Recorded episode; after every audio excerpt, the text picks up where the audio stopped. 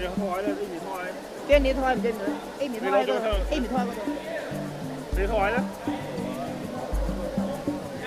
唔好理佢啦，佢等佢自己瞓啦。Amy 喺嗰度喺嗰度，系咪 Amy 啊？行啦行啦走啦，走啦走啦，我都快去前面啦。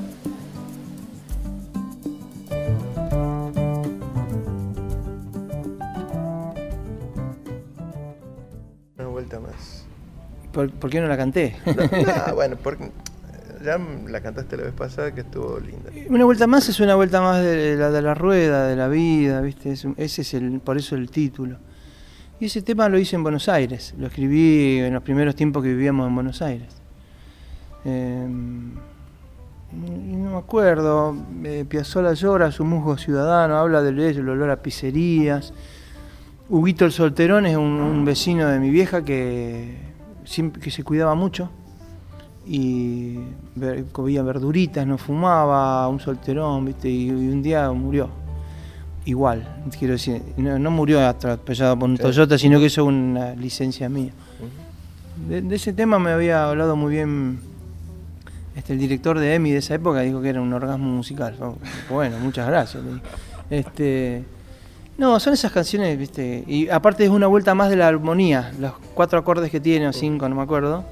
Eh, siempre vuelvo, repito la base de acordes y voy contando esto de lo- los padres que se disfrazan una sonrisa de payaso para alegrar a sus chicos inocentes.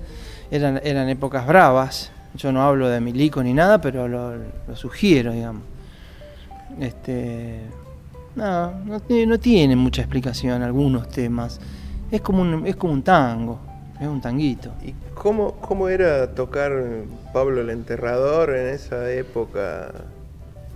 Mira, Pablo Enterrador era la época en que tocábamos sin monitores, eh, era una formación muy atípica, era, éramos a veces bajo y batería y dos flautas, o guitarra acústica, violín, flauta, eh, flauta dulce y flauta contralto usábamos.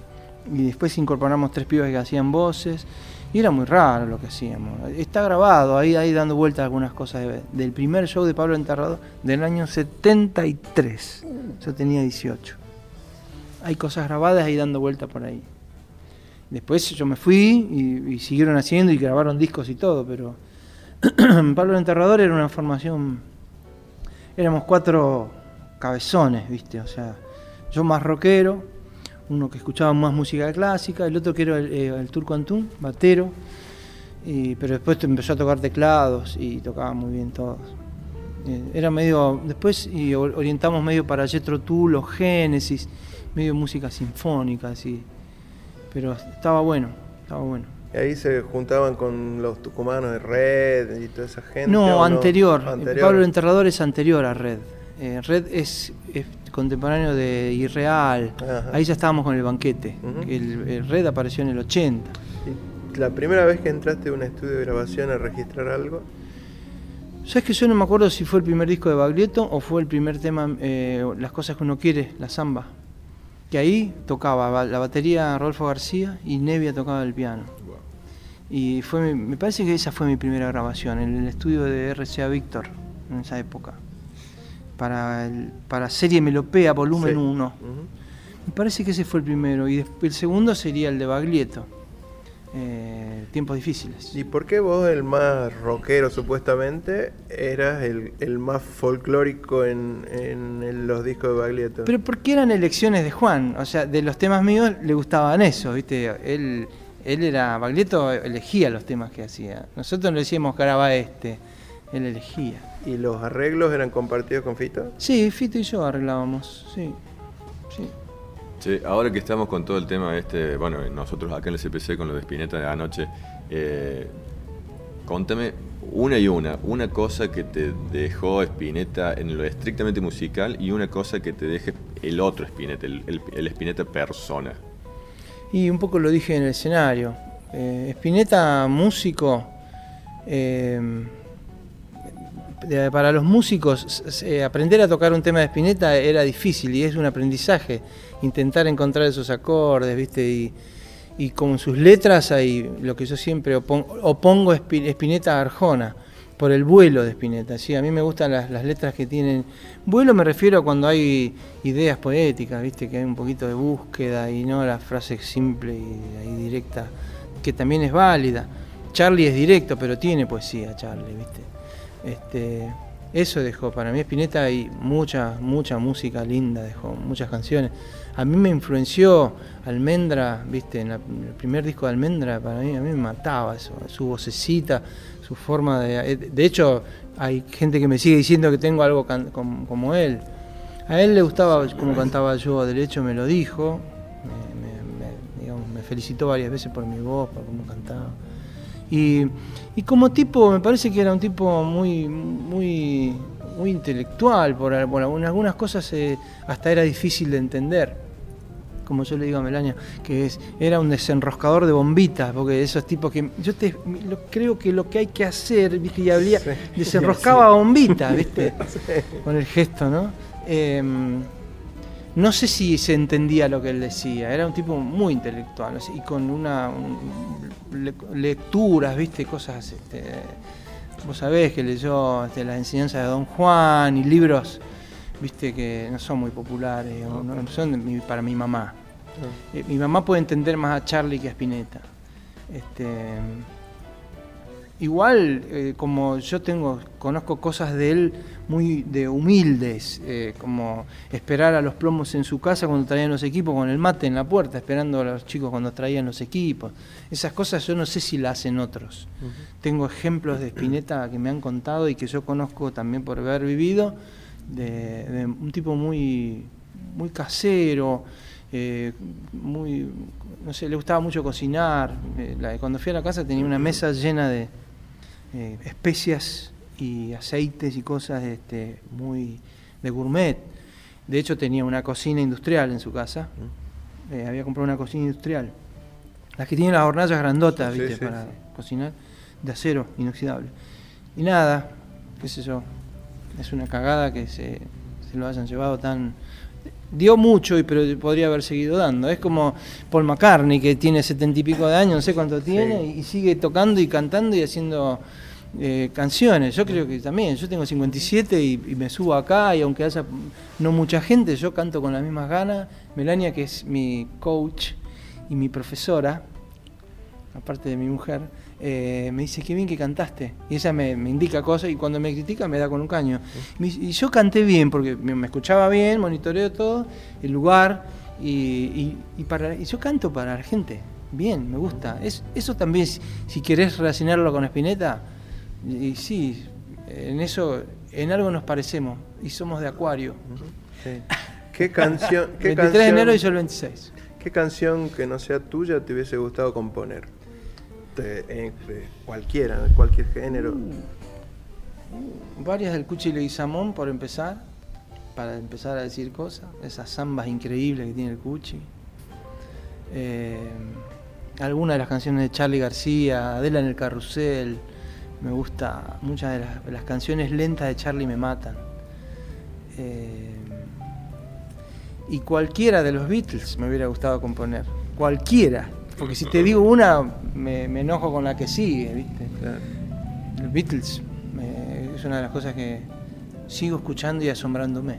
Sigo escuchando. Un instrumento que no sea la guitarra, Que me guste tocar Sí. o que me guste qué. o que te Yo- guste tocar, o que te. Yo te cuento algo. Yo amo a todos los instrumentos. Desde el erque hasta la balalaica. Lo que pongas, yo le encuentro gusto. Y las, y las hago sonar a las cosas. Eso, o sea, yo cualquier instrumento agarro, me quedo un par de días y lo, lo termino tocando. Que Juanchi me salió así. Mi hijo, Juan Cruz, tiene 19 y todos los instrumentos que agarra los, los toca. Ahora está estudiando bandoneón. ¿Con quién te gustaría tocar o con quién tocaste que dijiste, ya está esto? Em, no sé, me gustaría hacer algo con, con Pedro Aznar, por su voz. Y bueno, aparte como músico. Eh, Tengo como eh, cosas posibles con él. No, no, no, pero imposible. o sea, Imposible, sí, con Paul McCartney grabar algo. yo. Pero ¿por qué? No, Porque no tengo tiempo para ensayar con él. no coincido. Bueno, un, una Río Sena en París. Bueno, Vamos a hacer una canción bella de Charlie.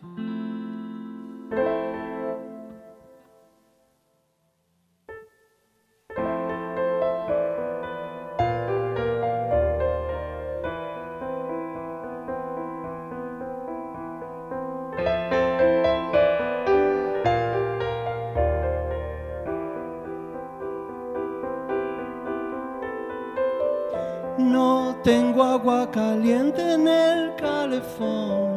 No tengo que escribir canciones de amor. No ves que espero resucitar mientras miras esos ojos de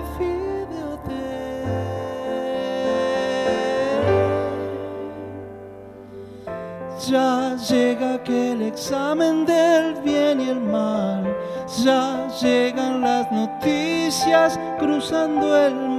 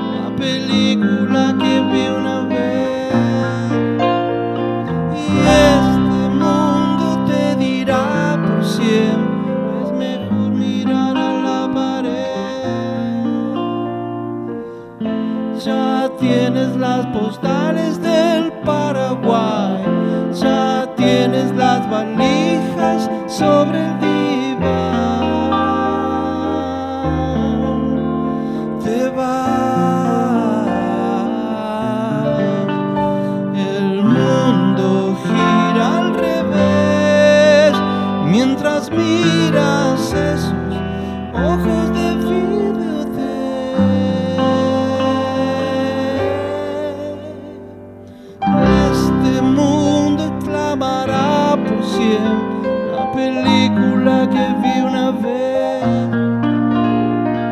Y este mundo te dirá por siempre, es mejor mirar a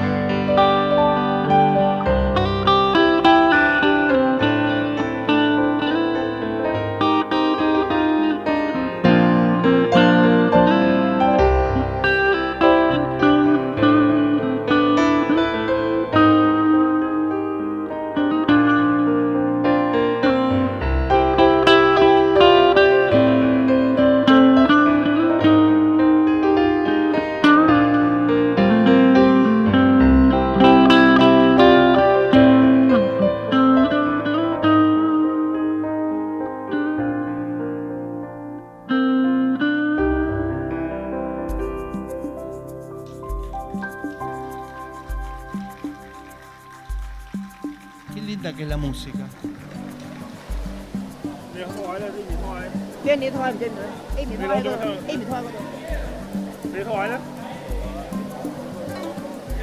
cũng lì cười ra người ta mình em thì đây cái tôi thấy rồi